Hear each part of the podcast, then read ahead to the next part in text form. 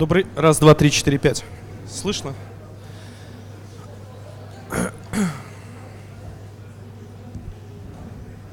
Сейчас мы еще подождем буквально 10 секунд. Вот люди зайдут. А. Добрый день, дорогие друзья. Мы начинаем э, июньские диалоги, которые можно смотреть э, в прямой трансляции, в прямом эфире на сайте открытой библиотеки open-lib.ru. Можно потом будет там же на сайте посмотреть все видеозаписи и прочитать расшифровки. А, сегодняшний день я бы хотел начать э, с того, что я предоставлю слово э, Александру Николаевичу Сакурову, который скажет несколько слов о Кире Георгиевне Муратовой, которой не стало несколько дней назад. Александр Николаевич.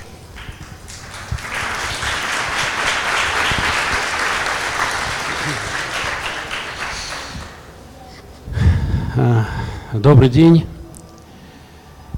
А, мы, мы живем, ну, каждый день,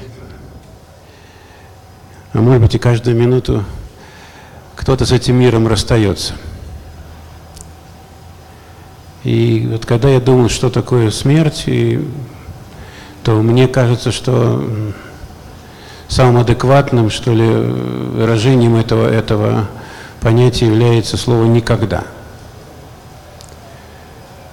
Киру Георгиевну Муратову мы больше никогда не увидим, мы ее больше живую никогда не услышим, и она больше никогда ничего нового не сделает – если только не сотворит какое-то чудо в душе тех, кто в этот мир придет через какое-то время и посмотрит на то, что она делала. Муратова была, конечно, лучшей из нас. В кино, мировом кино, советском, российском, европейском, американском фигуры равной ей нет – профессиональное сообщество на самом деле этого не признавало до последнего мгновения ее жизни. И московский фестиваль, и очень многие фестивали, задача которых помогать разбираться в кинопроцессе и помогать как-то оценивать какие-то качества, категории, всегда выставляла очень средние оценки этому человеку. И ей было очень трудно. Ей среди нас как среди зрителей и среди нас, как среди профессиональной среды, было очень и очень плохо. Что говорить во след ушедшему человеку слова «извините», «простите», при жизни мало кто из нас как-то облегчал ее существование удивительного мужества, удивительной смелости человек.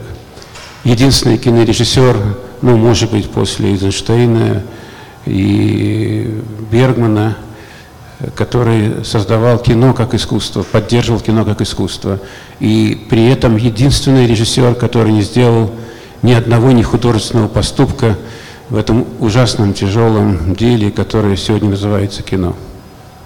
Безошибочная жизнь, безошибочное творчество – грандиозная фигура, э, которая победила советскую власть, победила все правительства, победила время, но смерть не победила. Э, для меня это э, очень большая потеря. Каждый новый ее фильм это была еще одна открытая дверь, дверь в преданность, дверь в искусство, э, в искренность и в бесстрашие, что для кинорежиссеров сегодня совершенно не характерно.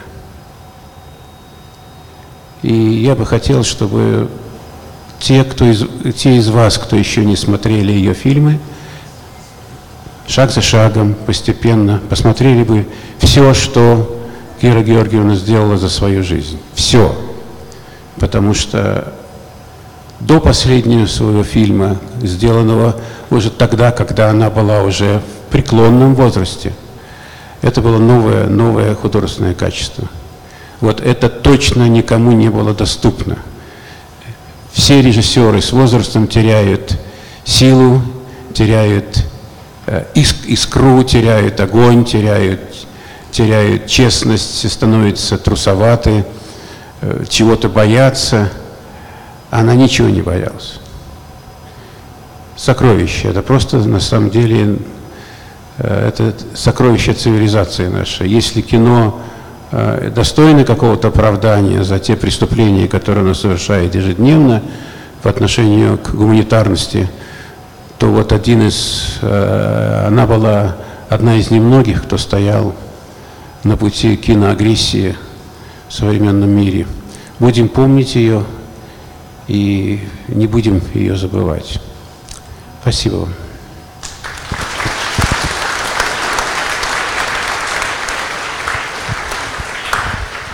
И перед тем, как мы начнем наш первый диалог, я э, тоже хочу сказать несколько слов, которые мне э, кажется невозможно сегодня э, не сказать.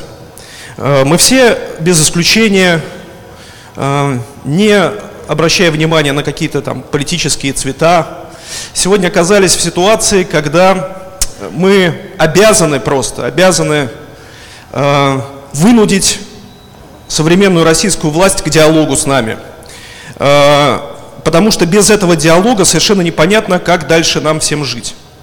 Э, продолжает свою голодовку Олег Сенцов.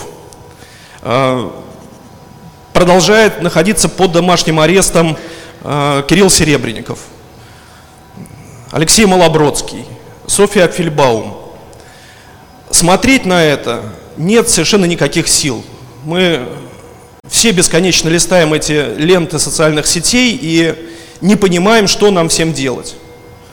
И в этой ситуации мы, от нас это зависит, от различных общественных организаций, просветительских проектов, благотворительных фондов, книжных магазинов, от всех тех, кто причастен к миру культуры, а значит к миру жизни, настоящей жизни. Мы просто обязаны вынуж... вынудить власть вступить с нами в диалог. Для этого мы обязаны создать такую политическую ситуацию, такой политический контекст, когда избежать с нами диалога они не смогут. А, это должен быть именно диалог и разговор, в котором они поймут, что, для, ну, во-первых, нас много, и для нас вот эти нерешенные вопросы несправедливости российского суда, коррупции, нереформированной системы здравоохранения – нерешенные проблемы обезболивания в стране, проблемы, связанные с насилием в интернатах и детских домах. Если мы не решим эти проблемы, то ну, просто мы жить дальше не сможем. И они, соответственно, не смогут. Поэтому я не знаю пока, в какой это можно сделать структуре, в каком это можно сделать виде. Но я призываю просто всех вас задуматься об этом, о том, что нам всем необходимо потребовать этого от российской власти. Свободу политзаключенным. Свободу политзаключенным. Все.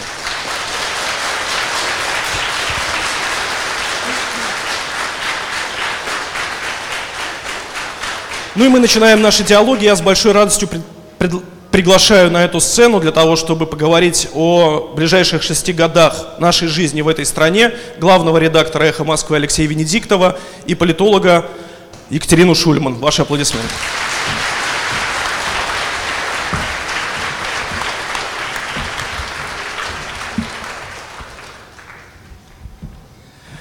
Добрый день, спасибо, что приехали. Э, Здравствуйте, спасибо, что позвали.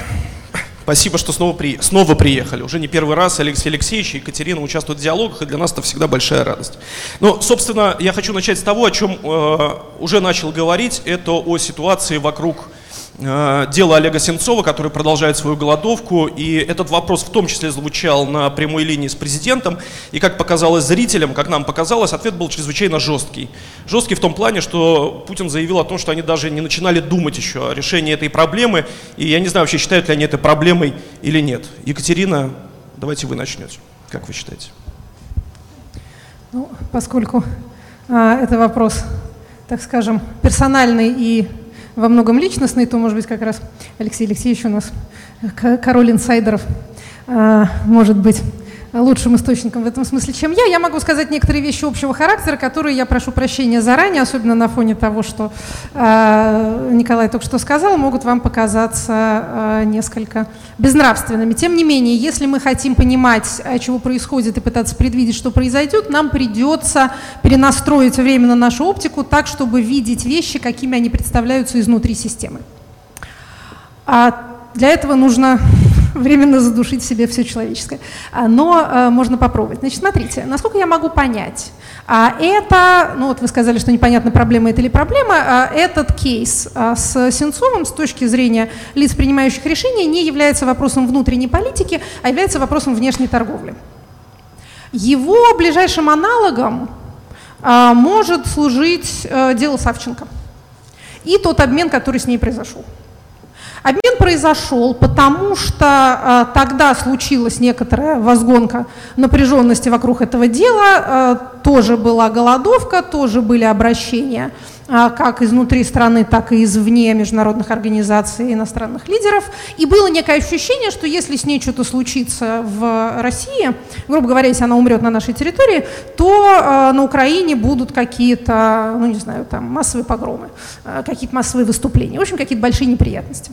В результате ее решено было обменять, ее обменяли на двух российских военнослужащих. Сейчас оставим всякие подробности про то, что они уволились в запас за три дня до этого, это мало кого а, обманывает, ну просто вот украинского солдата обменяли на двух российских солдат. Это случилось, э, дальше эта история ушла с наших с вами радаров, потому что это уже не наша э, зона ответственности, там что-то свое происходит, мы этим не интересуемся.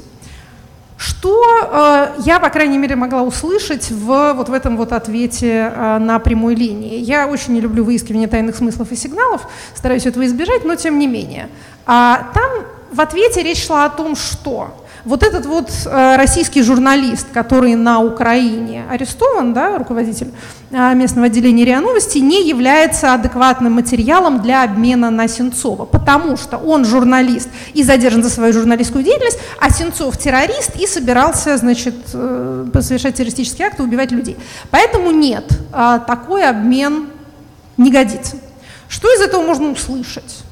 Что если э, ставки в этом случае будут так же высоки, как они сумели быть повышены, в случае с Савченко, то обмен возможен, но на какой-то адекватный, так сказать, товар.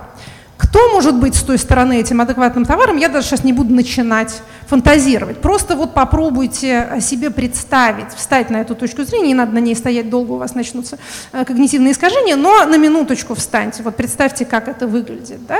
А, то есть когда мы говорим, вот режиссер, э, значит, человек э, творческого труда, вот по, по сфабрикованному делу, вот сидит, никого не убивал и вообще даже не собирался на самом деле. А поэтому, наверное, хорошо его обменять на кого-нибудь такого же оттуда. То э, изнутри политической машины это выглядит несколько иначе. Вот, как мне кажется, это выглядит примерно так, как я пыталась описать. Алексей Алексеевич, как, как, как с вашей стороны это смотрится? А, с моей стороны, поскольку я теперь самый знатный путиновед, видимо, и толкователь слова президента, толкую о погоде, там он скажет что-то, я толкую. Ко мне обращаются, просто уже, честно говоря, надо менять профессию. Кстати, большие деньги за это брать. А, вот, года, гадальщик по птицам, по внутренностям, все как надо было. Значит, если президент сказал, что мы об этом еще не думали, то, зная президента, слово «еще» здесь главное. Он в простоте слова не скажет. Во-первых, думали – во-вторых, разбирались. Поэтому в этом смысле я считаю, что а, дело идет к обмену, неважно кого на кого, включая Сенцова, но история заключается в том, что мало времени. Мы помним голодовку в тюрьмах э, британских, ирландских э, бойцов Ирландской республиканской армии. Э, 55 дней, 56 дней, 60, они умирали один за другим. Вспомните, это 70-е годы. И Маргарет Тейчер говорила, нет, я не пойду им на уступки, они умирали. Стотысячные демонстрации, причем не только ирландские, в Лондоне, а они умирали. Один, другой, третий, 55 дней, 62 дня, 63, я специально читал к этому. Поэтому, э, вот как сказал здесь уже Александр Николаевич, вот, смерть это значит никогда. Пока смерти нет, можно надеяться. А из слов президента я понял, что они на эту тему думают. Но это все, что я могу сказать. Я хочу еще э, уточнить по поводу, э, вернее даже не уточнить, а спросить вашего мнения по поводу того, что происходит вокруг э, дела седьмой студии, вокруг фигуры Кирилла Серебренникова. Вот в каком контексте. Э, с заявлениями, с э, просьбами, требованиями как-то э, пересмотреть отношение к этому делу. Там, в том числе и Сенцова выступила э, не только не только российский культурный истеблишмент весь, но и мировые там, представители там, мировой культуры, там, лучшие режиссеры, писатели и так далее, и так далее. Но складывается впечатление, что, э, в принципе, все те слова, которые произносят люди там, культуры, э, не знаю, мира гуманитарного, для российской власти, ну, это какой-то такой, ну, в общем, пустой звук, его как бы нет. Вот как вы считаете, окончательно ли потеряла свой политический вес или общественный вес в глазах Путина, а, в глазах его окружения российская культурная элита, в том числе и мировая. Екатерина. Ну, слушайте, вот тут тоже есть такая нравственная дилемма. А когда а, дело идет и нужно мобилизовывать общественную поддержку, то нужно, конечно, кричать как можно громче и как можно отчаяннее. А, но при этом Понимаете, это хорошо говорит о, о людях, что они э, свои успехи забывают и видят только ту э, драму, которая происходит сейчас, а все то, что им удалось достичь в прошлом, они как-то уже это сделанное дело, не будем об этом вспоминать. Но э, сила общественного мнения на самом деле больше, чем само общественное мнение знает. Именно потому, что э, оно забывчиво чрезвычайно. И то, что не в новостях, то уже э, у него и в голове-то э, больше не поселяется. Начну, э, не знаю, вот э, дело Юрия Дмитриева, помните, да? Сколько было об этом, много разговоров. И благодаря тому, что об этом было много разговоров, человека, ну, фактически, зная нравы нашего суда, фактически оправдали, отбили человека, да? Хотели э, сожрать его, а не сожрали. Вот он э, дома живет и э, здоров и благополучен, слава богу. А по делу седьмой студии ни один из фигурантов не находится под арестом. А учитывая статью, а учитывая суммы, с точки зрения следственных органов, каковую точку зрения они многократно демонстрировали, с точки зрения прокуратуры, значит, там все должны э, сидеть в СИЗО. В СИЗО не сидит никто. Это происходит исключительно потому, что поддерживается некий стабильный уровень шума. Влияние объединенного организованного, скажем так, гражданского общества чрезвычайно велико. Но говорить вслух об этом, наверное, не надо, поэтому сейчас вслух об этом говорить не будем, для того, чтобы не возникало чувство некой а, успокоенности. Если вы имеете в виду, что культурная общественность пользуясь советским термином, не воспринимается как некий э, независимый политический актор, потому что они все зависимы от бюджетных денег, то, с одной стороны, возможно. С другой стороны, я не думаю, что тут такого рода моральные оценки раздаются э, этими самыми лицами, принимающими решения. А то, что все так или иначе э, там, культурные институции, культурные события рассчитывают на деньги либо напрямую государственные, либо государство ориентированные, а других нету, учитывая нашу экономическую ситуацию, это молчу меняет, потому что нет никакого единого государства. А есть э, различные группы интересов, каждая из них может рассчитывать на свою поляну ресурсов, они с нее кормятся, а, и, соответственно, чем-то э, из этой поляны делятся э, с окружающими. Поэтому нет, я, я такого на самом деле не вижу. Это, к сожалению, никак нам не помогает понять, чем закончится дело седьмой студии, потому что это дело как раз вот одно из тех, которые со стороны выглядят возмутительными, но не странными, а вблизи выглядят странными. То есть э, общественность ими возмущается и правильно делает, но не удивляется. В частности, вот этими вот э, удивительными перипетиями, которые происходили с Малобродским и с его, э, так сказать, мерой пресечения, сколько было э, всяких по этому поводу э, писаний, все они сводились к тому, что ну вот, вот сволочи, они такие садисты, вот так они себя ведут по причине своей садистской натуры.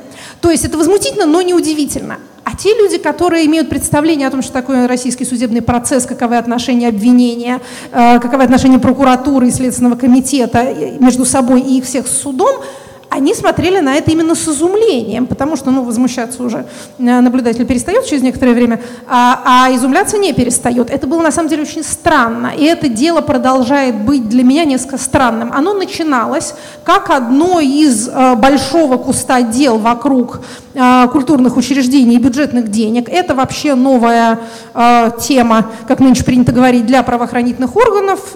Это нам говорит статистика уголовных дел, и это тенденция, которая будет продолжаться. Может быть, это полезно будет знать тем, кто находится в этом зале. А, и тем, кто нас сейчас слушает, а, вслед за а, бизнесом, который, в общем, более-менее уже перераспределен, и не так легко на него наехать, потому что наедешь не на какого-то, понимаете ли, коммерсанта, а на своего же брата-силовика. Следующий уже сейчас существующей и будущей целью являются бюджетные учреждения. А это учреждения культуры, образования и здравоохранения. А, в особенности вот и майский указ нужно читать в этом же духе.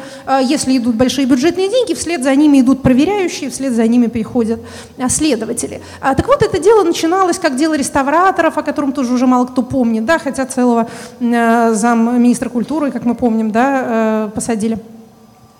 А вот такое вот дело о деньгах Минкульта. Часть какой-то большой борьбы вокруг, э, да не то чтобы большой, а некой постоянно идущей борьбы вокруг поста министра, ну и в основном даже не вокруг поста, а вокруг тех ресурсов, которыми распоряжается Министерство культуры. Но потом, то ли по причине этой самой публичности, то ли по каким-то другим причинам, это стала такая раскручивающаяся воронка, в которую вовлекались какие-то новые и новые интересанты, и дальше динамика пошла, вот ее вот так вот повело, как-то мало, мало предсказуемо. По этой причине, например, это редкий уникальный случай в российской практике, чтобы публично схлестнулись в суде э, Следственный комитет и прокуратура, и Следственный комитет проиграл, а потом второй раз проиграл. А потом третий раз пошел на то, чтобы своим э, распоряжением следователя да, отпустить э, подследственного под домашний арест без э, санкций суда. Этого они очень не любят делать, потому что ну, все любят прикрываться какими-то бумажками. Это не я, это судья. А что там дальше будет, непонятно. Ну, опять же, э, понятно, что оправдательные приговоры запрещены, э, поэтому обвинительный приговор должен быть, но в каком виде, в какой форме, для, для кого из фигурантов, вот э, трудно понять на самом деле. Алексей Алексеевич. Ну, я не согласен видеть в этом вот э, такую структурную борьбу за бюджет Министерства культуры, который рядом с Министерством обороны является вот фигой, да? Вот там вот может быть. И там тоже идут посадки, но не такие громкие. А помимо общественного давления, которое, на мой взгляд, Кремлю абсолютно безразлично – потому что Кремль точно знает, что с помощью средств массовой информации он может это общественное давление перевернуть в любой момент. История с Украиной показательна, как меняется общественное мнение там, за 3-4 месяца, если правильно, правильно э, сфокусировать внимание на э, негодяях-хохлах или эстонцах, или грузинах, неважно. Кремль научился этим манипулировать. А второе. Кремль прекрасно знает, что деятели культуры, о которых вы говорили, в их понимании продажны. Почти все. Продажны не за деньги, не за конверты, да, а там за союз театральных деятелей, да, за а, возможность, э, там, я знаю, снять новый фильм. Ну, скорее, за скорее зависимы, скажем аккуратно. Да, это правда. Э, продажны. Я использую термин, который там используется. Это не мой термин, да, я же толкую, я же по тушкам птиц. А, поэтому а, на самом деле гораздо важнее понять, почему, когда близкие президенту люди, хорошо знакомые в его еще до президентский период, скажем так, с которыми он долго был на «ты», которые не имеют никакого интереса в этом деле седьмой студии, заходят к президенту и говорят, отдай мне Серебренникова. Ну что тебе, ну отдай мне его. Ну что такое Серебренников, ну что это такое там? Ну 20 тысяч рублей украл. Ну вот разговор такой. Нет. И вот он начинает а почему нет? Чего он уперся? Чего уперся, когда приходят люди, значимые для него, значимые для него, эмоционально значимые для него? Ты ничего не знаешь, это такое глобальное было воровство, начинает сыпать именами, датами, суммами, моментами переездов. То есть глубоко президент, внут... не система, не следователь, а президент Российской Федерации, верховный главнокомандующий. Поэтому я думаю, что там есть какой-то э, сюжет, который мы не знаем, который не публичный. Мне так кажется, потому что реакция а, чересчур, ну, ну, чересчур жесткая, зная Путина. Ну, ну вот что ему отдать серебряную, пусть там... Ну, кто такой Малобродский? Представляете, к президенту зашли с Малобродским. Это кто? Я вот этой фамилии до его ареста не знал, а уж президент тем более. Вы что? Хочет человек, говорит, ну отдай, слушай, он больной. Ну, по идее, ну забери. Нет, ты не знаешь суммы, даты, места, адреса, явки, все как надо. Поэтому мне кажется, что мы часть не знаем. А, хорошо, конечно, что под домашним, Но я вам должен сказать, что только когда врачи, которые связаны с а, системой исполнения наказания, признали, что Малобородский действительно может умереть, только после этого. Не посторонние врачи, не Чулпан Хаматова, да, а вот врачи, полковники, которых мы доверяем, вот они вот в тюремной системе. И только после этого была изменена мера пресечения. Конечно, система жестока. Конечно, судебная система в России репрессивна. Конечно, следственная система в России репрессивна. Но здесь мы имеем дело с каким-то особым видом внимания верхов, да, Кремля в данном случае. А что касается общественного мнения, конечно же, и это важно, и я вас уверяю, это докладывается. Ну, своего защищают они все такие. Но докладывается. А, на питерском форуме, сколько там дней тому назад, а, действительно, я подтверждаю, президент Макрон поднимал в беседе один на один вопрос и Сенцова, вопрос Серебренникова, и он говорил, послушайте, ну я интерпретирую, да, перевожу, у нас во Франции очень болезненно к этому относятся, там типа там Путин, помоги мне с этим общественным французским мнением, а я тебе с чем-нибудь другим помогу. Вот торговля. Что сказал Путин? Не твой вопрос. Почему? Почему мы не отдаем Серебренникова за общественное мнение Франции? Ну, это Почему? понятно, слушайте, давление извне. Это, Не, это не давление извне, это сидят два чувака с пивом. Ну, и это не публичный, и это не публичная история. Нет, давайте, президент прекрасно знает, что публичное давление и что не публичная торговля. Вы же сами сказали, Кать, это элемент внешней торговли. Ну вот, Да. сидим и торгуемся. Какое же давление? Так а что? Цену Что, назначаем. при- что предлагает противоположная страна? Сделайте нам приятно, а то мы так сильно переживаем. Это не торговля. Я не могу вам сказать, что, предполага- что предлагала противоположная сторона, потому что это был пакет. Помимо Серебренникова, помимо, а, а, соответственно, Сенцова, туда входит тема Сирии, туда рядом Серебренников и Сирия, да, и добровольцы, да, и Вагнеры и так далее. Это всегда пакет. Ничего не бывает один на один. А, так, не, так они не делают, так они не торгуются, во всяком случае, то, что я знаю. Но а, на самом деле был ответ нет. И вот тут меня действительно заколдобило, когда я там узнал, когда там французы мне сказали, что не отдать-то, господи? На этом выиграть какое-нибудь там сирийское месторождение или там уход каких-нибудь французских сил или что. Что не отдать, что вцепился-то? Причем в закрытом режиме, в закрытом, не в открытом, не публичное давление. Нет. И все. И вот это настораживает. Это не системная история. Это не, я не согласен с Екатериной, что это вот система. Да, система, она работает, да, да, да. Но когда там перепуганный следователь прибегает, все, мы его освободили. Все, все, молчите все, мы его освободили. Идите, идите вот в, одно место, все, мы пишем, решение суда не надо. Кто так напугал следователя, который говорит, нет, мы его не освободим. А следователь-то генерал, и фамилия это у него Лавров. Кто его так, что его так напугало? Почему нужно освобождать? Почему нужно под подписку переводить? Что случилось? Потому что сверху прилетел какой-то камень и ударил по башке. Почему? Кто принял решение? Ну не Бастрыкин же, да? Кто его боится? Вот, вот в чем история. Поэтому система системой, но мы должны понимать, что а, в автократическом государстве, в нынешней его модели, по самым мелким вопросам президент принимает окончательное решение. Одно, Не э, работает. Одно небольшое замечание, э, Алексей Алексеевич. Я ни в коем случае не подвергаю э, сомнению ваши источники и их валидность, но мое внимание обращает такая повторяющаяся деталь. Каждый раз в такого рода делах, в том числе и тех, которые потом заканчивались, так как закончилось дело Савченко, а, нам рассказывают так довольно настойчиво из разных источников, что, знаете, президент к этому так очень персонально относится. Для него это вот такое очень личное дело. Он вот как-то жестко тут настроен. А потом, глядишь, и все равно что-то происходит. Вот у меня есть смутное подозрение, поскольку, понимаете, вот эти вот сцены, один зашел в кабинет и сказал, а тот ему ответил, не могут быть подтверждены никогда и никем, а есть у меня смутное подозрение, не элемент ли это той самой торговли. Если ты, вот поставьте себя опять же на минуту на место торгующегося, а если торгуешься, ты должен завышать цену, разумеется, до последнего. И говорить, что нет, вообще не продам, на самом деле никогда не продам. Нет, нет, нет. Это для меня вообще дело ужасной сердечной важности. Ну вот если только вот, но только тебе вот еще за, за вот столько, ладно, так и быть, наступлю себе а на горло, все-таки вот перешагну через себя. Опять же, это не для того, чтобы а, тут кого-то разоблачать. А, понимаете, в чем дело? А, не дело а, общества входить в такого рода детали. Даже если протест безнадежен, он является морально облигаторным, морально обязательным. Не ради э, объекта, а ради себя. Это, опять же, может прозвучать э, несколько цинично, но э, протест – это некое организованное действие. Э, и он во многом э, должен следовать принципу «не догонишь, хоть погреешься». Это тренировка, это тренировка специальных гражданских мышц, это сбор своих и некий перерасчет по головам, сколько нас – протестующих, да, сколько нас возмущенных. Вот настолько.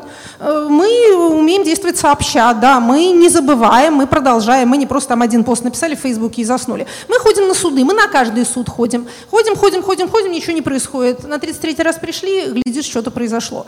Поэтому, опять же, не, не подвергая сомнению эту информацию, действительно, э, понимаете, то, что мы сейчас говорим, э, с Алексеем Сергеевичем несколько рифмуется друг с другом, потому что я сказала, что в этом деле есть что-то странное.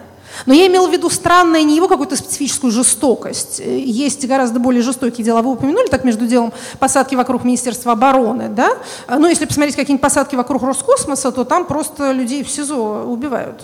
А, это, собственно говоря, тоже происходит и не очень обращает на себя общественное внимание, потому что, опять же, не потому что мы с вами такие злые, бессердечные, э, сотрудников Роскосмоса нам не жалко, а режиссеров только нам жалко, а потому что Потому что пусть космическая отрасль, знаете ли, за них протестует. Э, там тоже достаточно народу. Но э, я хочу сказать, что э, как эти ребята обращаются друг с другом, э, это пострашнее будет, чем то, как они обращаются с гражданской публикой. Там свои расчеты, там свои представления о том, кто в чем виноват, кто, так сказать, как это, кто враг, а кто предатель. Вот, это очень важное разделение. Поэтому к чему, собственно, я это говорю? Да, в этом деле есть, какие-то, э, есть какая-то странность, есть наверняка целый ряд личных, персональных, биографических, таких всяких обстоятельств, о которых мы не знаем. И, и не надо нам о них знать. Наше дело понятное. Значит, есть э, человек, есть группа людей, они находятся под давлением. Мы можем, по крайней мере, э, ну, если не помочь, то уж, если не решить вопрос, да, не решить проблему, э, то хотя бы способствовать тому, что... Чему способствовать? Чтобы то репрессивное решение, которое для системы является естественным, то, что у нас э, проходит под псевдонимом обвинительный уклон, да? То есть туда ее не надо толкать, эту машину, она сама едет. А вот для того, чтобы ее затормозить, хотя бы не говоря о том, чтобы развернуть или остановить, нужны большие усилия. Если это можно сделать э, всякими объединенными действиями, значит, надо делать. А у кого чего на сердце лежит, ну, слушайте, мы этого знать не можем. Ну, я только могу сказать, что вы говорите о каком-то придуманном, измышленном вами Путине, а я говорю о реальном человеке. Я говорю, и говорю о реальном деле, а не вообще. Если вы хотите говорить про Роскосмос, я готов говорить про Роскосмос. Просто, а, будучи историком по образованию, я понимаю, как автократоры принимают решения. Под влиянием, как там Анна Иоанновна нас миловала, солнце вышло. И вот людей, которых она миловала, и их близких – и было совершенно все равно, что такое общественное мнение при Анне Иоанновне. Она помиловала. Вот не было массовых демонстраций. А у нее солнце. Она говорит, ой, солнышко вышло, давайте 300 человек э, значит, в каторгу загоним, не будем им отрывать уши.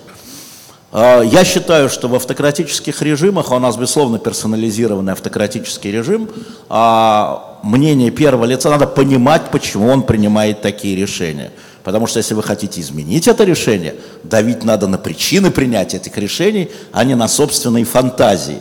При этом никто не отменяет собственных фантазий. И, и то в сумочку идет, и то в сумочку идет. Но вот если я хочу добиться какого-то решения от, э, от своего сына, 17-летнего, который сам принимает свои решения, я знаю его слабые места, на них давлю, пытаюсь изменить это решение. И это нормально. И это надо использовать. А общественное возмущение, конечно, уровень шума надо поддерживать. Тут я совсем не спорю, просто я понимаю, как это влияет иногда в сторону ухудшения ситуации. А Бывает. а когда это повлияло в сторону ухудшения ситуации? Были такие примеры? Я часто просто слышу этот аргумент, но я ни разу не видела этого на практике. Ну что вам сказать? А, что вам сказать про практику, да? Расскажу вам, пожалуйста. Про Улюкаева вам расскажу, Алексей Валентинович. Все должно было быть тихо и по-доброму. Свой А, человек, да. там началось все с- на высокой публичной ноте, там уже нельзя было тихо. Вы э, думаете, что народ в Липецке смотрел за арестом Улюкаева? Да нет, какой публичной ноте? Дело в том, что там Алексей Валентинович сам принял решение воевать. Да? И вот это вызвало. А там надо было по-тихому, условно наказать, чтобы всем видели, неповадно было. И все знают, за что неповадно. А история Савченко же длилась, поговорите с адвокатами, несколько раз принималось решение об обмене, а потом из-за публичного шума была сделана стоп. Что она говорит? Что говорят вот эти вот? Это что, мы под давлением делаем? Нет, мы не под давлением делаем. Психология власти – это наука. Конечно, можно говорить, вот эту науку мы не будем учитывать. Да, вот мы физикой занимаемся, а наука математика пошла мимо вон. Нет. И физика, и математика, и психология власти, и психология властителя конкретного, и психология следователя конкретного, и психология обвиняемого конкретного. Все работает на развитие дел. Ничего не детерминировано. И почему же не использовать те возможности, если вы в них уверены? Иногда срабатывает, иногда не срабатывает. По-разному бывает, по-разному. Ну, смотрите, в чем разница между э, использованием слабых мест психологии человека, которого вы знаете, для того, чтобы склонить его к тому или иному решению, и теми решениями, которые принимает э, руководитель. Именно тем, что он руководитель, а ваш сын нет. Считается, что чем выше человек расположен в иерархии, тем он свободнее. Тем больше, поскольку от него так много зависит, то, наверное, он свободен в своих решениях. Но на самом деле, чем выше вы стоите в иерархии, тем больше вы связаны условиями этой иерархии. Поскольку вы все меньше делаете сами, опять же, в отличие от вашего сына, да, вы от него хотите, чтобы он сам уроки сделал или там книжку прочитал. А от президента вы не хотите, чтобы он сам книжку прочитал. Вы хотите, чтобы он указания дал. Правильно? Нет, я хочу, чтобы он прочитал книжку. Это, конечно, было полезно. И было иногда полезно. подбрасываю. Хотя, хотя последствия могут быть непредсказуемы. Вы же не знаете, что он вычитает оттуда. А... А, Моя задача, чтобы он прочитал. А Нет, это последствия я уже- точно не могу предугадать. Это уже, это уже немало, да. А, так вот, система может только то, что она может. Э, Вы вот руководитель радиостанции, да, э, даже если вам сейчас вздумается изменить ее, там, не знаю, формат и идеологическое направление и заставить всех ведущих э, петь песни в эфире для того, чтобы привлечь более молодую Они аудиторию. уже поют, уже их заставлять. Ну, вот как-то это не, не то, чтобы это совсем возможно, да, то есть вы можете произвести такую управленческую революцию, но это, это сложно. Поэтому руководитель оперирует возможностями той структуры, которую он руководит. Вот этот самый там обвинительный уклон уже упомянутый, то, как работают следователи, то, как работают судьи, кто такие судьи, откуда они взялись. Они уже такие, какие есть. Поэтому, собственно, реформа такая сложная штука, поэтому нельзя выйти и сказать, знаете, я вот всенародно любимый лидер, у меня такой рейтинг, у меня такая политическая воля, сейчас я скажу, и все вот так вот будет наоборот. Кстати, э, к вопросу о том, почему, почему это так плохо получается, э, может быть, нам демонстрирует э, и новый старый состав правительства, и, так сказать, начинающиеся и даже не начинающиеся попытки что-то реформировать, собственно, показывают нам, насколько это нелегко и насколько эта самая политическая воля, это мифологизированная концепция. Вы правы насчет персоналистской автократии. Да, такова она есть. Но, понимаете, персоналистская автократия не предполагает, что этот самый персональный автократ в ней как бы может делать, что хочет. Он ведь даже не хочет, понимаете? Он хочет, он, он, он есть система. И система это он. Он хочет того, чего она может, и он хочет того, чего она хочет. Он поддерживает ее устойчивость, потому что это его власть, она служит ему, потому что эта власть должна быть сохранена. Тут нет противоречия между, между системностью и, так сказать, персональным. Но правда в том, что действительно довольно большое количество деталей, которые для людей которых это непосредственно касается, могут быть жизненно важными, как в вашем примере с Анной Иоанновной, зависят от э, личных качеств человека. Да? Э, система несет на себе отпечаток личности того, кто, кто стоит наверху, а, Особенно, если он так долго там уже стоит, и этот отпечаток уже сильно туда впечатался. Поэтому, да, есть такое дело. Ну, по этой причине ротация власти такая хорошая и полезная штука. Она помогает проветрить вот эту вот застоявшуюся атмосферу, когда все уже, все, все штаны настолько растянулись на коленках, и, халат настолько привычно а, уже засаленный в нужных местах, что уже он практически не ощущается. Все уже такое такое уже очень приспособившееся к, к тому, чтобы было легко, удобно. А, Не все цели ставим сами перед собой, сами их и достигаем. А, Сами себе э, формулируем задачу, сами под нее э, статистику подделываем. Все, в общем, так, так близко подошли к мишени, что дротиком попадаем в десяточку уже без особенного труда и сами хвалим себя. А, Если хотите, вот эта вот прямая линия, она для меня была, в общем, преимущественно про это. Ну, мне кажется, что история с президентом Трампом показывает, каким образом человек не из системы, не подчиняясь системе, продолжает пользоваться ограниченными полномочиями, тем не менее ломает внешнюю политику своей Это страны, ломает внешнюю политику своей страны полностью. Человек, который сначала внутри системы победил своих противников, поломал внутри партии, потом он стал президентом. Да? Америка другая, мы это видим, и за ним половина Америки. Вот эти правые популисты, которые сейчас идут всюду, они ломают систему, и вы, Катя, говорите о детерминизме, да, вот он, он производство системы, он сама система. Трамп производство какой системы политической? Какой политической каких правил, какого порядка? Ну как, слушайте, он выиграл выборы по правилам. И? Исключительно благодаря правилам он президентом-то и стал. Он даже по головам эти выборы не выиграл. И все не закончилось в день выборов. Нет, конечно. Все союзники брошены. Да, все э, сделки, которые были заключены ранее президентами, отвергнуты. Другая экономическая политика. Хотя вокруг него люди из системы. Ну, Он экономическая, четыре экономическая раза... политика традиционная республиканская. Если бы не твиттер оформление, то мы бы увидели, Мы с вами об одном и том же президенте говорим, по-моему, нет. вполне, вполне Нет, республиканский нет. президент, Да, да, какими да. они мы, в принципе видим, бывают. Оказывается, республиканские президенты заключали союзы с Мексикой. Именно, Не, мы именно Буш. экономическую Те политику. Экономические с Мек- как торговая с Мексикой и с Канадой, он их разрывает. Он делает Америку изоляционистской. А президент, извините, Рейган и президент Буш делали Америку лидером и линкором, за которым должны были идти остальные. Протекционизм и поддержка люди- отечественного производителя они это люди снижение были те, налогов для корпораций, республиканская заключали. Вы просто не в курсе. Вы не в курсе. Может, про Россию вы знаете, а про Америку нет. Поэтому человек не из системы, он ломает эту страну. Мы еще посмотрим, чем это закончится. С Кореей закончится как, с Ираном закончится как, с Европейским Союзом. Если президент Макрон говорит, мы готовы впервые подписать заключение шестерки без подписи Америки на встрече семерки. Это что, когда было? Это когда было? Чтобы вот эта семерка во главе с линкором, да, вот идите, линкор, иди туда, не хочешь, пошел вон. Это сделал Трамп, а не Макрон, естественно. И я возвращаюсь к Путину, это не, Америка не интересна, да, она не интересна в этом смысле. Значит, вот была система Ельцина, которую он строил в течение там пяти лет. Вот э, я вчера обедал с ребятами из Би-2, да, и мне, да, и мне э, вот Шура говорит, я об этом никогда не думал, и к нам еще присоединился Алексей Леонидович Кудрин, там вот хорошая компания была. И Шура говорит, ему и мне, говорит, я, говорит, я же был в эмиграции с 91-го, да, я был сначала в Израиле, потом в Австралии. Я в 99 году приехал в самую свободную страну, которую нашел, в Россию, в 99 году. Говорит парень, в общем, он не сильно политический, да? Понимаете, в 99 году система сдержек противовесов, конкуренции балансов, а, противостояния, это была система России, слабая, да-да-да. Мы сейчас имеем другую систему. Пришел человек, корпорация, но тем не менее человек, который пришел на мандате Ельцина. И первый мандат Путина, извините меня, он был инерционным. Посмотрите законы, которые принимались экономические, да, он был инерционным. Он был реформаторским. Да, он был реформаторским. Что сейчас? Он превратил всю систему, Владимир Владимирович и его команда, в имитацию, в симуляцию.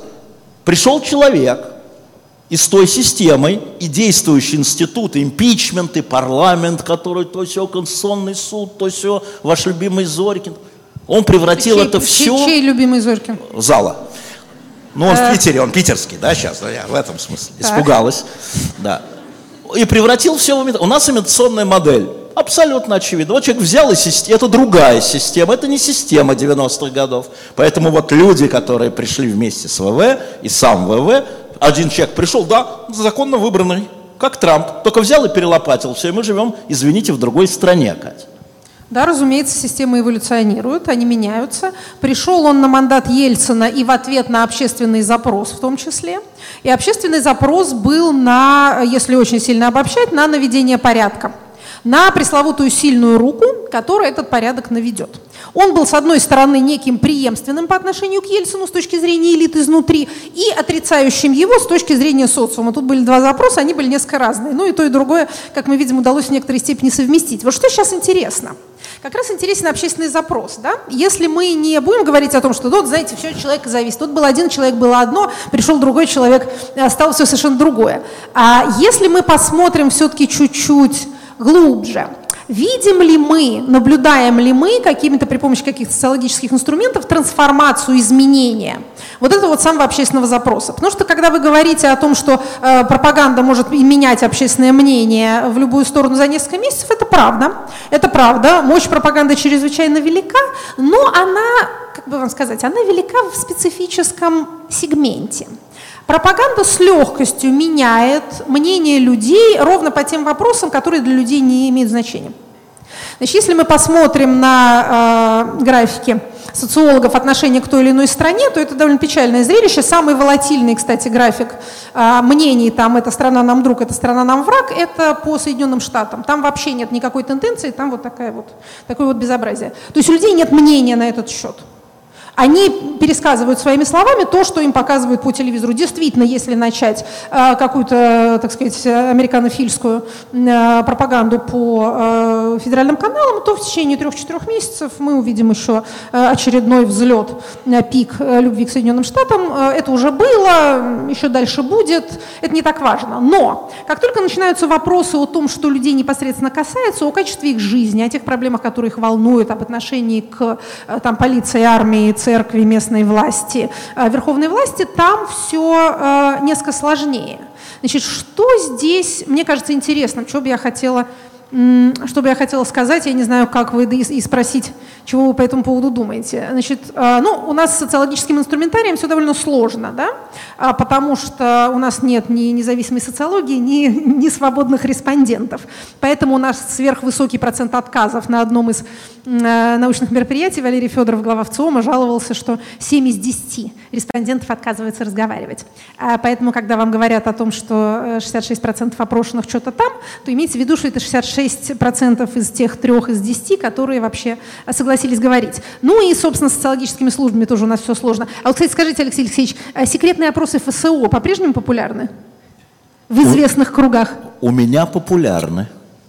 В моих кругах. Понятно, понятно. Когда я была маленькой девочкой и работала в Тульской городской администрации, а, это называлось опросами ФАПСИ тогда было ФАПСИ, потом э, оно стало, стало частью ФСО. Федеральное агентство правительственной, правительственной связи. информации и связи, да, совершенно верно. Оно отвечало вроде как за правительственные телефонные линии, но еще и занималось вот этими самыми опросами. И нам, э, сотрудникам, э, ну, так сказать, сотрудникам политических подразделений показывали эти листочки в виде большой страшной тайны, что это, мол, настоящая социология, не вот это вот там, что в газетах печатают, а вот правда, а добытая, значит, сотрудниками ФАПСИТа. Это были 90-е э, годы, вторая их половина, еще были конкурентные выборы, поэтому демонстрировали нам это накануне э, губернаторских выборов, а, на которых действующий губернатор проиграл, тогда еще случалось такое.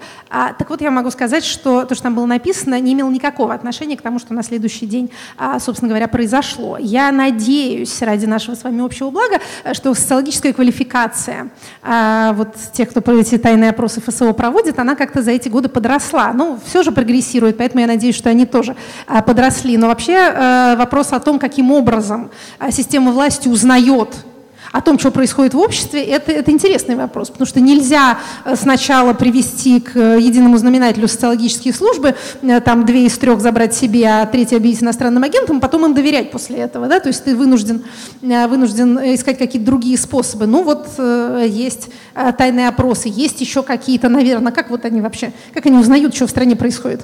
Ну, то есть есть отчеты да, губернаторов, есть э, политические вице-губернаторы, чья задача присылать в администрацию президента, значит, тоже э, какие-то сведения о подведомственной им территории. Что еще-то есть? Есть, э, когда-то Песков назвал лучшим видом соцопроса вопросы, которые присылают на горячую линию. Мне это показалось чрезвычайно тревожным симптомом, потому что это ни разу не соцопрос, это не репрезентативная выборка. Они говорят, что мы не знаем, какие, какая часть этих вопросов написана самими организаторами. Ну, я не придаю такого значения соцопросам, потому что дело не в э, э, тех, кто проводит опрос, а дело в тех, кто дает ответы. Если вас у остановки метро останавливают люди в штатском и говорят, извините, мы хотим провести опрос, вы за Путина или за Навального? Ответ очевиден, как правило. От, ответ «отстаньте от меня». Нет, такого ответа. Люди в штатском «отстаньте, не отстанут». А, то есть они прям в штатском-штатском, это, это заметно, Не, Я да? просто говорю о том, что люди не желают давать ответы, не видят э, в этом результативности. Это главная проблема а, соцопросов. Я вообще не понимаю, почему мы в них так убираемся. Потому что в современном обществе получение информации о том, что происходит в стране, в городе, на этой улице, есть много других возможных элементов. И э, работающие в э, Кремле, если мы говорим о власти, аналитические службы и в спецслужбах работающие аналитические службы, они это дело анализируют. Другой вопрос их квалификации. Есть, значит, собрать информацию, это одна история, проанализировать, другая, а сделать выводы и предложения – третья. И в этом смысле э, я вам могу сказать, что когда пришел никакой он не тайный опрос, но действительно федеральная служба проводит опросы по выборам президента в Москве, поскольку я занимался наблюдением, когда мне показали за несколько дней то, что там они насчитали, говорят, не может быть. Ну, ну это Москва, ну прекратите, да, ну вы что, вот этот президенту что ли покажете? А, ошибка была в 2,5%. И по явке, и по, я говорю, то, то есть, я говорю, то есть как Собчак 4, а Явлинский 3, там, вернее, там было там 5 и 2. говорю, ну что, в Москве там Навальный 27, да, ну, когда-то. Да, я говорю, вы что, вы что даете, вы что фуфло подсовываете руководству и мне? Значит, в Москве посчитано, все было правильно. Вот посчитано, это я гарантирую, вот, миллионами голосов, да? И вот они это опросили, то есть они просили на результат. А как вы относитесь к церкви? Ну, это действительно не сильно важно.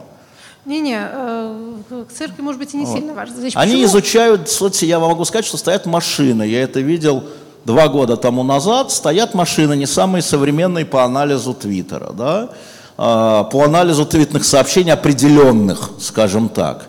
А, я такие же машины, только более совершенные, видел, скажем, у израильтян, которые отслеживают то, что происходит на территориях. То есть система понятна, она важна да, она важна для выявления терактов, она важна. И так, подобные системы, программные системы, они работают. Анализ соцсетей, да, а очень тщательно разбираются митинги, анализ э, людей, которые вышли. Конечно же, они складируются, они фиксируются и так далее. То есть набор информации, слушайте, э, я вот расскажу там историю, связанную с Савченко, чтобы вы поняли, что даже мелкая история бывает повлияет на решение, как мне рассказать. Был разговор опять про Савченко. Савченко не хотели менять.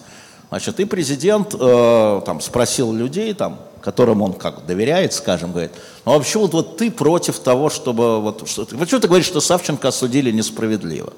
Ну, сейчас вы поймете. Человек сказал, ну, понимаете, в чем дело? Вот может быть она террористка, может она ест детей, может то все. Но она не могла забраться на 7 метров столба гладкого в этот день. А президенту было важно понять, она действительно террористка, это разные вещи, или вот, ну, она там жертва обстоятельств, скажем. Он говорит, почему? Говорит, во-первых, она была ранена в руку. Ну и что? И во-вторых, у нее были критические дни. Что?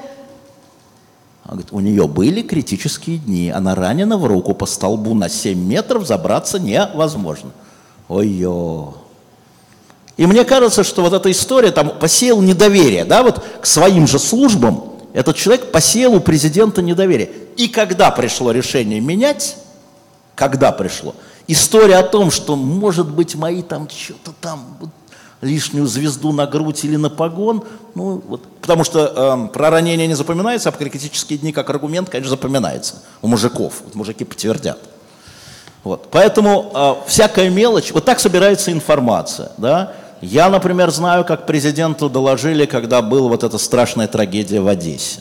Это на него повлияло, и до сих пор он это не может пережить. Ему принесли фотографии, э, ну, я не знаю, там, размером вот 300, вот такие большие фотографии, где эти сожженные тела, да, угли просто, да, вот как вы видите это, и у вас начинается рвота, да, это вот страшные натуралистические фотографии. Вот это все заложилось, и теперь как слово «Одесса» у него, а что-то про пожар, когда начинаешь говорить, да, а что, то есть вот эти детали на самом деле от человека, который принимает решение, может быть, я преувеличиваю, но я представляю, как это функционирует. И что главное в голове, когда надо принимать решение.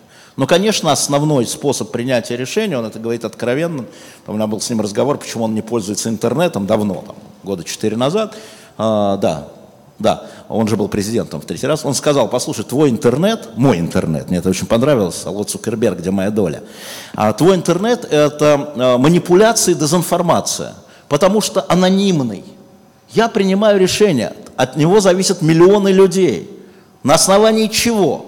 Анонимных всяких ваших ников там, ты-ты-ты, мы-ты-ты, 24, а, а интернет 46. это типа социальные сети, не просто социальные Да. сети, а такие анонимные. Нет, и Ну, интернет понятно. тоже. Но, он говорит, в папочках у меня каждое донесение подписано товарищем генералом. И он знает, что если он меня А генералы обманет, врать не будут, это и он понятно. знает, что если... Ну, ну что вы сейчас за президент? Это ваш выдуманный президент. Я говорю про настоящего. Я цитирую. И он, генерал, знает, что если он меня обманет, я погоны сорву и кое-что оторву, потому что папочка, вот она, подписана. А твой интернет, кто там? Маша из Урюпинска. А может и Маши нет, и Урюпинска нет. Вот как принимаются решения. Вот собирается вот это, а дальше человек, любой в этой администрации, берет то, что ему уже по жизни кажется наиболее правильным. Насколько я знаю. Екатерина, а можно я... э, осталось совсем мало времени. Я хочу один вопрос задать. Успейте. И вам, и, и Алексею Алексеевичу. Для меня чрезвычайно важный. Мне вообще кажется, он очень важный. Но вот смотрите, по поводу социологических опросов. Не так давно были озвучены цифры, по-моему, сразу после президентских выборов. И на фоне вот этой цифры поддержки Владимира Владимировича Путина, в том числе была озвучена цифра, и я уже не помню, кто этот опрос сделал, не суть важно, Левада или в ЦИОМ и так далее, о том, что э, запрос на э, перемены в тех или иных областях жизни внутри страны э, существует у огромного количества людей. И цифра это была за 80% респондентов считали, что пере- перемены необходимы. И здесь я, секунду, я встаю на сторону некого, ну, абс- даже не абстрактного, хорошо, того президента Путина, которого мы, зрители, самые обычные граждане страны, видим на телеэкране. Это президент, который, когда ему задают вопрос о политических противниках и часто стараются подвести там, э, к фамилии Навальный, э, президент говорит, ну, э, о чем я могу разговаривать с человеком, который ничего не предлагает конструктивного? Это задача выйти, вывести огромное, ну, там, какое-то количество людей на улицы, в том числе на центральные улицы, когда совершенно непонятно, какое реальное количество людей поддерживает этого человека. В том числе говорит о каких-то там западных корнях его деятельности и так далее. Но положа руку на сердце, вот я могу сказать, я прочитал честно программу Алексея Навального, я, я не увидел ничего из того, что меня, как гражданина этой страны, ну, искренне по-настоящему волнует. Я не видел никаких разработок, предложенных там, в связи там, с системой здравоохранения, системой образования, правосудия и так далее. Это действительно набор каких-то штампов, слов и так далее, и так далее, связанных, ну вот, этих убрать, а мы придем и будет счастливая Россия. Это не вызывает доверия. Так вот, к чему я просто все-таки веду. Вспоминая вот эти 80 с лишним процентов, которые говорят о том, что перемены нужны. Видите ли вы э, в ближайшей перспективе вот этих шести лет возможность появления какой-то общественной, политической силы, может быть, состоящей из людей, которые сегодня не являются политиками, но у которых, в отличие от политиков оппозиционных, существует какой-то кредит доверия от людей, кредит доверия, которые могли бы вынудить президента Путина вступить в диалог. Вот по тем вопросам, которые требуют какого-то решения с точки зрения большого количества людей. Суды, медицина, образование, пенитенциарная система и так далее, и так далее, и так далее. Екатерина. Смотрите, давайте я попробую, э, попробую сказать. Для чего, собственно, я начала разговор о соцопросах? Э, Не для того, чтобы подвергнуть сомнению квалификацию э, сотрудников ФСО, а а для того, чтобы сказать вот что. Представление о том, что э, система власти, поскольку она авторитарна, изолирована от общества и не слышит его вообще совсем никак, не совсем соответствует действительности.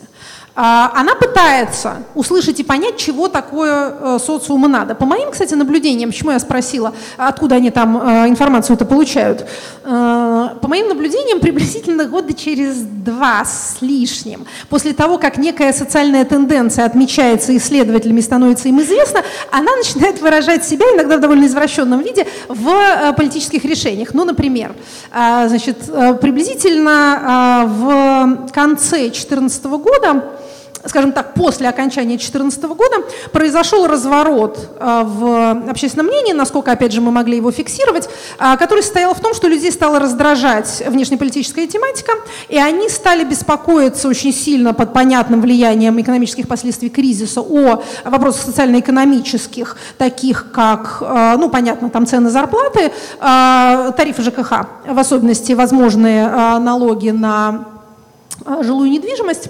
А, вот вообще стоимость жизни и э, всякого рода сборы, которые с них собирали, а, их стало раздражать то, что столько внимания и ресурсов на э, внешнеполитические дела э, тратится.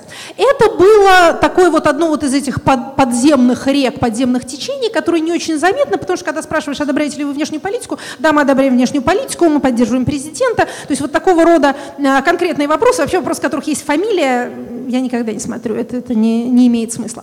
А через некоторое время, поскольку эта тенденция была именно тенденцией, не какой-то разовой реакции на а, падение доходов, а, которое началось у нас с осени 2014 года, президент сказал недавно, что он типа закончился, но это такие некоторые игры со статистикой, а, пока не закончился. Но будем, будем считать, что динамика падения там у нас уже не такая радикальная. Так вот, к а, посланию президента и к выборам это дошло до самой политической машины, и они вот этот вот, так сказать, разворот к внутренним вопросам, а, майский указ и, собственно, та первая часть послание президента Федеральному собранию, которую все забыли из-за второй части, той, которая с мультиками, она была про это. И когда я слушала первую часть, еще не знала, что сейчас будут мультики, а, то я подумала, боже мой, они э, что-то там читали, что-то до них дошло. Потому что вот эти точки, э, вот жилье, стоимость жилья, налоги, экология городов – а, значит, образование, доступность образования, а, здравоохранение, доступность здравоохранения, пенсии, это прям вот, это, это вот эти вещи, которые мы знаем, что людей интересуют, они их интересуют с э, осени 2014 года, вот сейчас дошло, дошло и до э, тех, кто речи пишет. Ну или такой пример чуть менее э, веселый, э, известно, что, ну, кому надо, тому известно, что самый распространенный тип протеста в России это трудовые протесты, это не политические протесты, это протесты трудовые.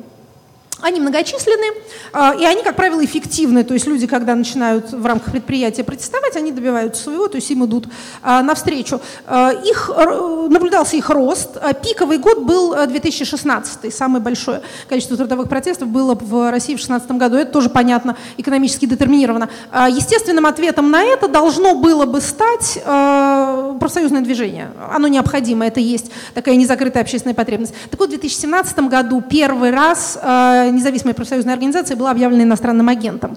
Когда я это увидела, я подумала, о, до них тоже дошло. Да? Они делают не то, что надо, абсолютно, но до них дошло.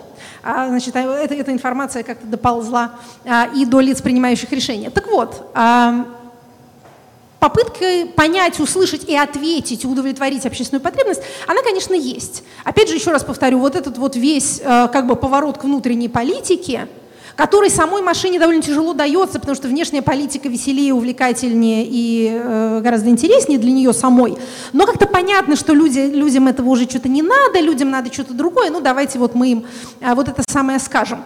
Еще один интересный и пока трудно формулируемый на самом деле разворот а, такая социальная тенденция, которая прощупывается в фокус-группах и э, глубинных интервью. Вот я смотрю исследование Сергея Белановского, такого известного нашего социолога я смотрю, а, ну, собственно, то, что опрашивает Левада, и а, метаанализ. Метаанализ – это когда вы берете уже готовые результаты опросов и, в свою очередь, их анализируете. Была работа Кирилла Рогова, есть и другие такого рода исследования. Они нам говорят вот о чем. Значит, вы упомянули эту цифру, она на самом деле выглядит немножко иначе, но действительно в течение 2017 года произошел символический, но значимый перелом между теми людьми, которые на вопрос, значит, вопрос такой – а важна скорее стабильность или важны скорее изменения? Вот те люди, которые говорят, важны скорее изменения, нужны, а в 2018 году их стало чуть больше половины, 52. И это тоже растущая тенденция. Понимаете, мы же смотрим не на разовые события, мы же смотрим на тренды. Один олень – случайность, три оленя – тенденция. Нам нужны три оленя, а, иначе нам не на что смотреть. Поэтому черные лебеди нас не так сильно интересуют, черные олени.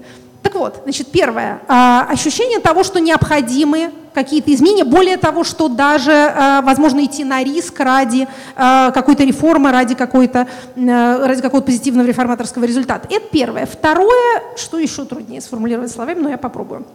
Как ни странно, после 2014 года а число людей, которые демонстрируют вот этот вот запрос на сильную руку, снижается.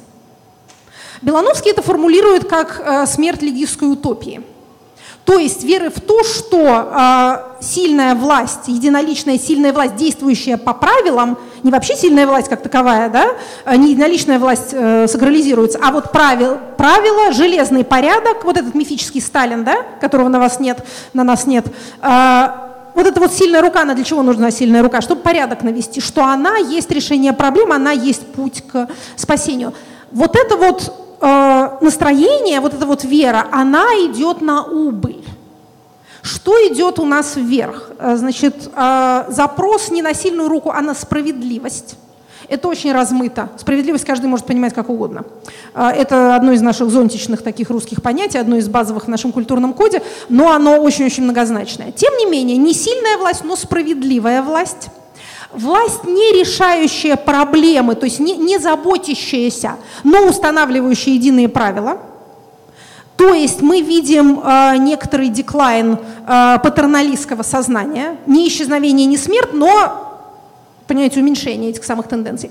И запрос на что? А на справедливость, б на участие. На учет, на учет своего интереса, своего мнения и на участие. На участие в принятии решений. Это, судя по всему, это то, что мы видим. Я думаю, что это и есть тема ближайших, ну, я не знаю, 6 лет – это случайный срок, э, оказиональная поправка в Конституции, поэтому мы говорим о 6 годах. До этого было 4 года. Политические циклы не так вообще э, развиваются, они не укладываются в такого рода календарь. Но если вот в самом общем виде обозначать то, куда движется общественное сознание, то я бы его обозначила так. И какой бы ты ни был три раза автократ, тебе придется э, приспосабливаться к этому. Ты можешь имитировать этот ответ. Да? А ты можешь сделать в ответ на запрос на участие, ты можешь систему «Активный гражданин» инсталлировать на телефоне и населить ее ботами. А, но, понимаете, имитация – первый шаг к поражению. То, что ты имитируешь, тем ты и становишься через некоторое время. Алексей Алексеевич. Ну, Екатерина замечательно ушла от ответа на ваш вопрос. Я, да, буду, я буду за нее. А фамилию Навального она тоже не произносит, как и Путин. Я никаких внимание. фамилий не произношу. Да. А, значит, история номер один. Проведите опрос. Путин справедлив или несправедлив? И вы получите 80% справедлив. Те же самые. Поэтому на самом деле запрос на справедливость, э, на справедливое государство, на справедливых людей был давно, и э, сильная рука отдельно от справедливости никогда не была фактом желания. Ничего нового в этом нет. Это первое. Второе. Да, у Навального нет программы, но ее нет у Путина. И в этом смысле их диалог достаточно интересен. Владимир Владимирович тоже пришел без программы, как мы с вами помним, сейчас, в свой четвертый или пятый раз. А в 2012 году мне Ксения Собчак сказала, только Навальный только-только, а, стал крепким политиком, она сказала, ты не понимаешь, Навальный это Путин 2.0. Я говорю, я не понимаю, я его не очень хорошо знал. Да? То есть с Путиным может говорить Путин 2.0. Вот это надо понять. И в этом смысле я согласен.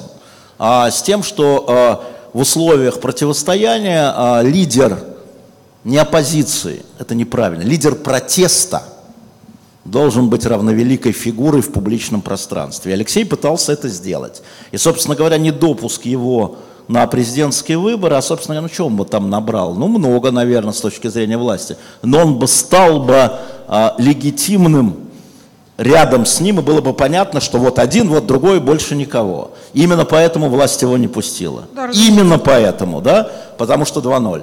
А в этой связи э, автократоры, ну как сказать, они э, покидают свои посты разными путями. Иногда они уходят в монастырь, такие как Диоклетиан. А, я не просто так это сказал. Иногда они умирают. Когда не было монастырей-то еще. А, все будет хорошо, все у вас будет хорошо, Катя. Все будет хорошо.